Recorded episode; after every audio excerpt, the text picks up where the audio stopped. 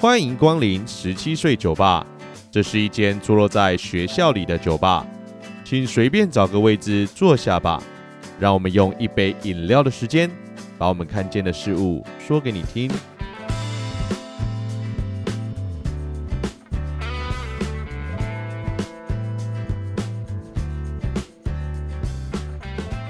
Hello，大家晚安，我是店长 Len。您现在收听的是《十七岁酒吧》Podcast。在今天节目开始之前呢，我今天是大年初三嘛，所以呢，店长也要跟大家来讲个新年快乐。虽然感觉哦是稍晚了一下啦，不过因为我们播出的时间就是礼拜天嘛，那今天同时也是情人节哦，不知道大家有没有跟自己身边的伴侣呢一起出去呃走走春啊，或到处逛逛啊，买买东西呢？如果你有的话，店长在这边啊，就祝福这些有情人的各位情人节快乐。那如果你没有的话呢，不用担心啦啊，店长呢在这边祝福你农历初三快乐，我们初三快乐啦。那既然拜完年啊，我们今天的节目就开始喽。今天的第一段内容呢，是店长来解答，感觉啊好像很久没有回答大家的问题啦。那我们就来看看今天有哪些问题等着店长来回答吧。首先是第一题，店长店长，你身为老师，对于不交作业的人和有交作业但是是用抄的人，有什么样的看法呢？认为这两种人啊，是哪一种比较不应该呢？我个人觉得都很烂哦。不过前者比较有种，一个是对自己比较负责，一个是对老师比较负责。嗯，就我个人而言嘛，我自己其实是没有什么想法或看法哎。虽然身为老师，我应该要觉得两种人都不应该，但就我自己来说啊，在立场上，我两个都不喜欢。可是我觉得这两种人都不会影响到我哎。为什么会这么说呢？主要有几个部分啦。第一个部分是我觉得不交作业的人啊，就是放弃他自己的作业成绩，他得对自己这个部分负责任。所以，不论我是老师或是我是学生哦，我在看这件事情的时候，我都觉得，嗯，他就是不干我的事，因为那他自己的事情。我个人也觉得，他今天不写作业、不交作业是他自己的选择，很有可能他就是不喜欢这一科啊，他可能觉得花时间来写作业这件事情是浪费时间的。所以，他如果真的那么不喜欢，我不觉得我应该要勉强他。纵使我是老师，我也会尊重他的选择哦。第二个部分呢，抄作业对我来讲想法就不太一样。就结果论来说哦，抄作业其实是一种应付成绩的方式嘛，也是一种选择啦。那我觉得对方如果很在乎他自己的成绩，或觉得他必须有一些表现要完成，他必须要去应付，所以他就用抄的。可是说真的哦，就老师的立场来说，其实我们根本就不知道他到底是不是抄的，因为在不知情的情况下，我们只会看到他的结果。我们就会认为说，哦，他其实完成了这个作业，所以我自己猜啦，会让你不开心的原因呢、可能就是因为他用这种投机取巧的方式获取还不错的成绩，或者是被老师夸奖，或你认为这样子非常的不公平。的确，我觉得用说谎的方式得到成功，用不正当的方式获取不属于他自己的成绩是非常不应该的。但同时啊，在这个社会上啊，在别的问题上来看呢、啊。这些事情好像就一直在发生，感觉好像蛮正常的。因为这个议题，不管呢，你是放在呃交白卷和作弊的人去做比较，或者是在报告里面摆烂的跟抄网络上论文的人来做比较，好像都很雷同哦。那我自己觉得，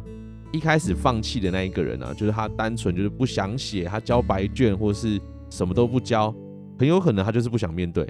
他觉得无所谓，他不想要去解决。他觉得这件事情对自己的责任关系并不大，单纯就只是不想要去完成。那中间可能有很多历程啊，包括他不喜欢这一科，他觉得他不要浪费时间投资在对他未来没帮助的科目上，都是有可能的。那另外一种用投机取巧获得成功的人啊，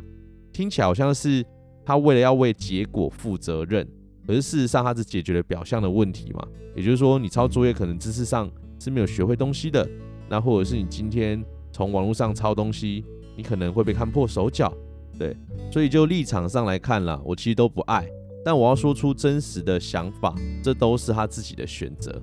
身为老师呢，我只能说，我可以做的事情就是不要让作业或者是小考成绩变成重要的成绩依据，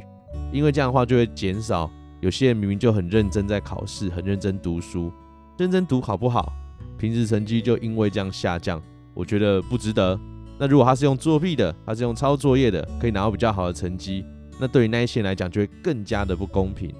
那以上就是我自己的想法啦。未来啊，我们说不定可以找人来聊聊关于念书历程当中的各种雷包哦。因为在店长从国中、高中、大学甚至研究所的历程当中啊，也是有遇到很多很奇葩的队友啦。不知道大家呢，在这个高中、大学啊，做报告的历程当中，会遇到这种很雷、很雷的队友，感觉未来我们也可以开个相关的议题哦。再来是第二题，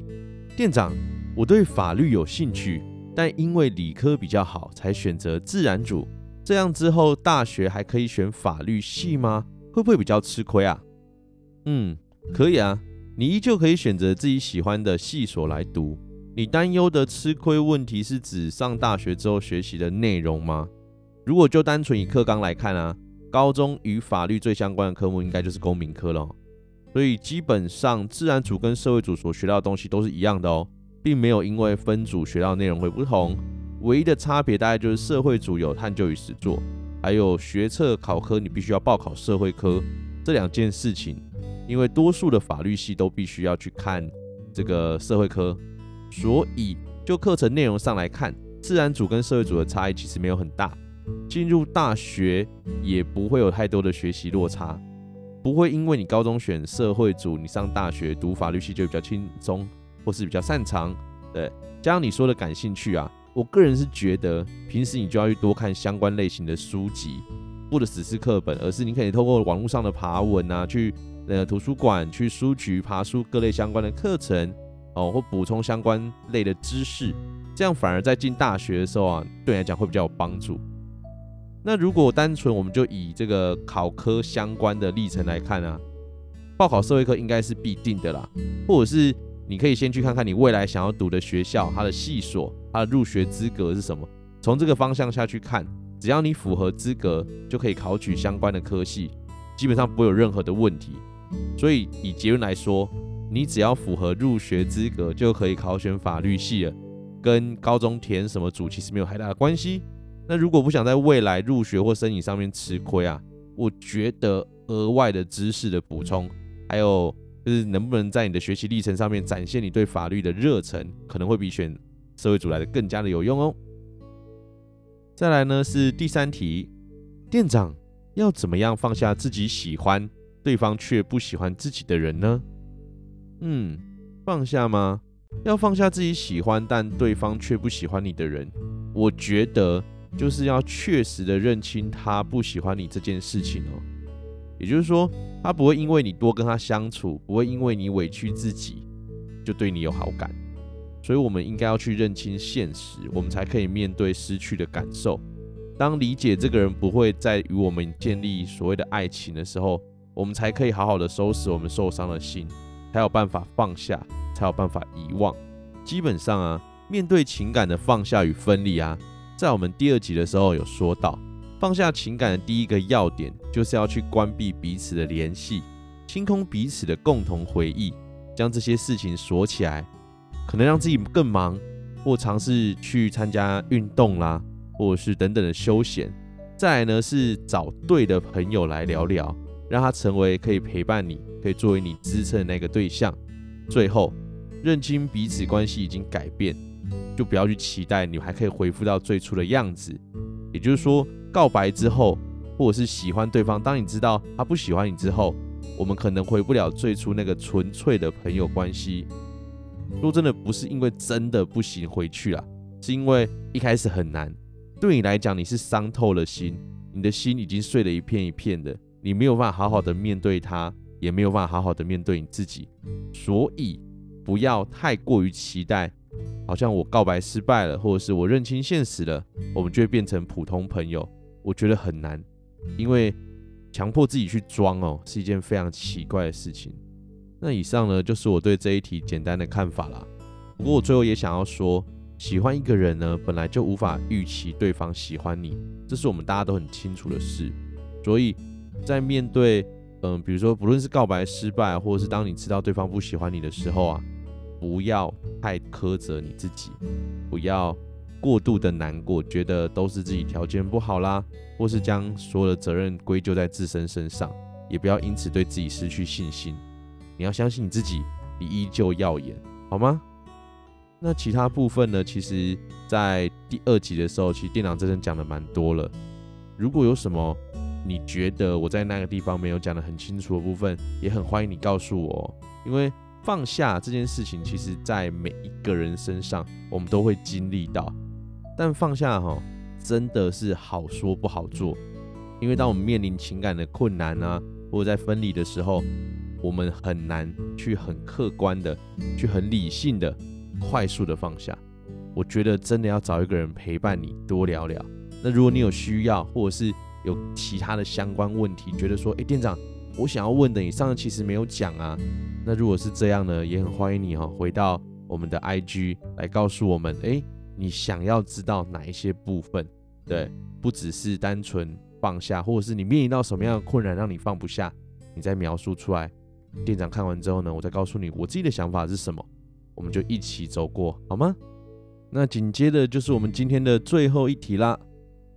店长，我的家人失恋了，我应该安慰他，还是做好自己的事情就好？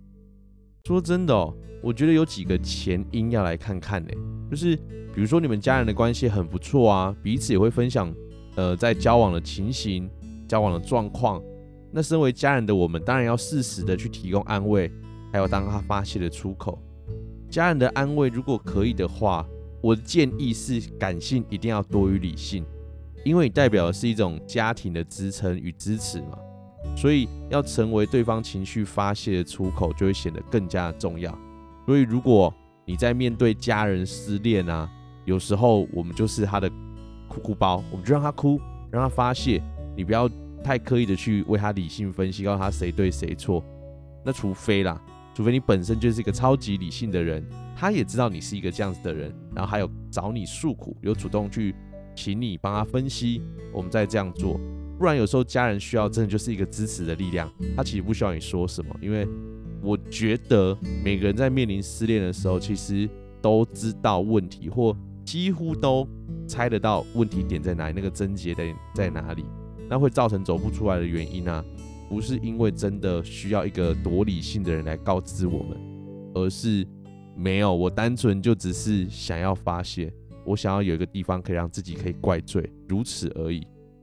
那如果你们彼此关系没有很好，或者是平常就不会分享自己交往的状况啦，不会去分享自己在恋情上面所遭遇到的问题，那我个人的建议是。买一个简单的小东西啊，巧克力啊，或者是一些甜食啊，就是在你们家里面你觉得这个对方会喜欢的东西啊，买一个小小的东西，附上一张关心的卡片，而且不用买那种真的去书局买一个超大张卡，不用，你可能就留个小纸条，让对方知道说，哎，我其实是知道这件事情的，我有听说这件事情，我想要好好的关心你，你最近还好吗？你就是留一张纸条，还有一个简单的巧克力说。心情不好的时候吃点甜的，你需要帮忙的时候我会在你旁边。我觉得这样他就会很感动了，因为如果他不愿意主动找你，他不愿意主动开口，你去问他说：“哎，你最近失恋了？”我跟你说怎么样怎么样怎么样？我觉得不是很好，或者是因为店长本身就是这样个性的人，我会希望当你遇到状况或遇到问题的时候，主动来告诉我。那当我从旁看到你，我觉得说：“哎，你有状况。”那我可能就真的会只是问一句还好吗？或者是给他一个拥抱，说嗯，加油，我们一起加油。我最多只会做到这样，我很难强迫去要求别人告诉我说，我知道你遇到什么问题，我们来聊聊这个问题。因为强求对方开口是一件很残忍的事情，我们把他的伤疤打开来正视这个问题，其实是很痛苦的。所以不要强求对方开口。告知他你会默默的陪伴在他身边，我觉得就很棒了。展现你自己的关心与在意，也不会让他有太多的压力。我觉得就这样。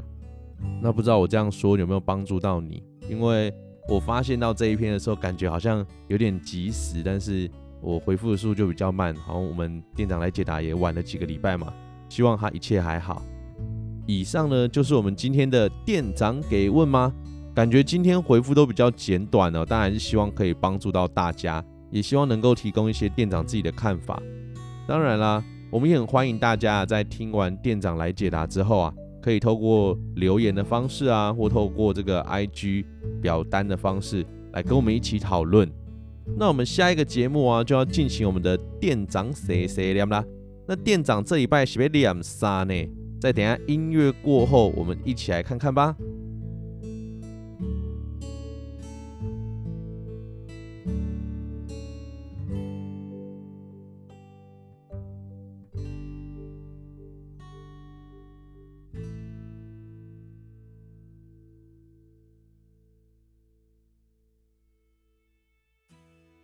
好啦，今天的店长谁谁念？店长是要念啥呢？今天有其实蛮多事想要跟大家稍微讲讲的，毕竟是过年嘛，感觉聊一些太深刻或者是太那种就是揪心啊的话题啊，感觉太不适合过年了。那聊爱情的话题呢，店长也不知道跟大家分享什么，所以啊就觉得说，哎、那不如我们就挑一些最近台湾啊这个比较红的事情，或者是店长比较在意的事情来聊聊吧。那第一件事情呢，就是要问问大家，在二月初的开房间热潮，大家有没有跟上了呢？你今天 Clubhouse 了吗？不知道大家知不知道 Clubhouse 这个 App？为了能让这个不知道这个 App 的酒友可以理解我写的公杀会啊，店长就来简单的介绍一下 Clubhouse 这个 App，应该可以算是一种社群 App。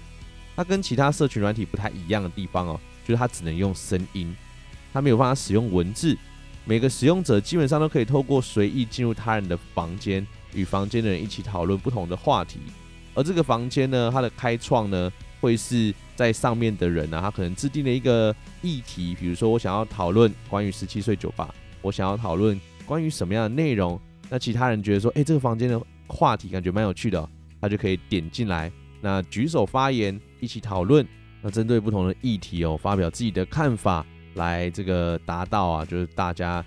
知识增进的可能啊，我是这么看啦。对，那店长大概在二月初的时候，其实就有下载这个 app 了。那使用下来，真的会觉得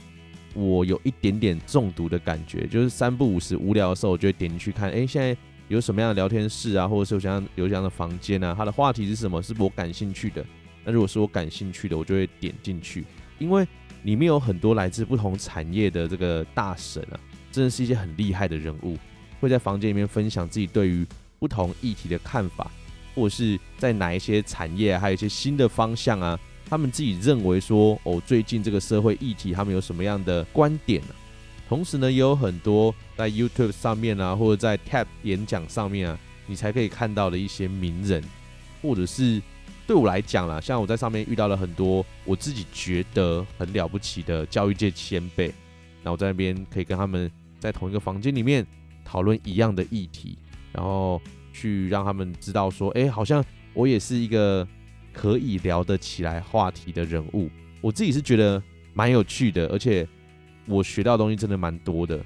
有一种粉丝跟偶像对谈的感觉吗？在当下，其实我是蛮兴奋的。那你在上面也参考许多有趣的议题，都是一些不错的经验。举例上来说啊，像。我前几天的时候，一开始的时候其实是看到百灵果在上面讨论关于新疆的议题。那时候呢，我们的好朋友对岸啊还没有来这个做所谓的封墙的动作，也就是说在上面是真的可以讨论有关于新疆啊、台湾啊、香港啊，大家的看法都算是有自己想法的，不是说真的纯粹要吵架，或者是我们只有只讲一边的论点。对，因为我觉得讨论就是这么一回事，每个人都有自己的说法，没有谁对谁错。那讨论完了之后，我们就会针对，诶，我可能不同意你的说法，所以告诉你我的想法是什么。那彼此去做一些火花，我觉得很好啦。我自己这样听起来是蛮有趣的。不过后来过一阵之后，中国就把这个 app 给封了嘛，所以如果你要使用的话，的确就会变成要翻墙。那也因为这样，所以他们后来就开了另外一个关于封墙的话题。那也有一些人会觉得说，诶，中国管制言论自由啊，是合理的，是应该的。那就会有不同的火花，有一些新的想法会在那边碰撞。我觉得看到这些人们的对谈啊，就是，嗯，就我来讲，其实有时候我们都会用很自私的觉得，哦，我们在这个民主的国家待久了，大家好像就应该如此。可是对于其他国家人来讲，他就觉得说，诶，没有哦，他们觉得，我觉得这样很好啊，没有什么不好。那你可以趁机理解他们的观点，我们不会支持，或者是你可能不会因为听了你就说对，你是对的，不会，我们可能还是维持我们自己的想法，但是我们至少可以知道为什么他们会这样认为。我觉得这是我在上面所得到蛮不错的，就多方观点，因为店长觉得人不会中立，对，在上次我们在聊天的时候也有聊到，诶，很难达到中立，那怎么办？就是当我们有更多。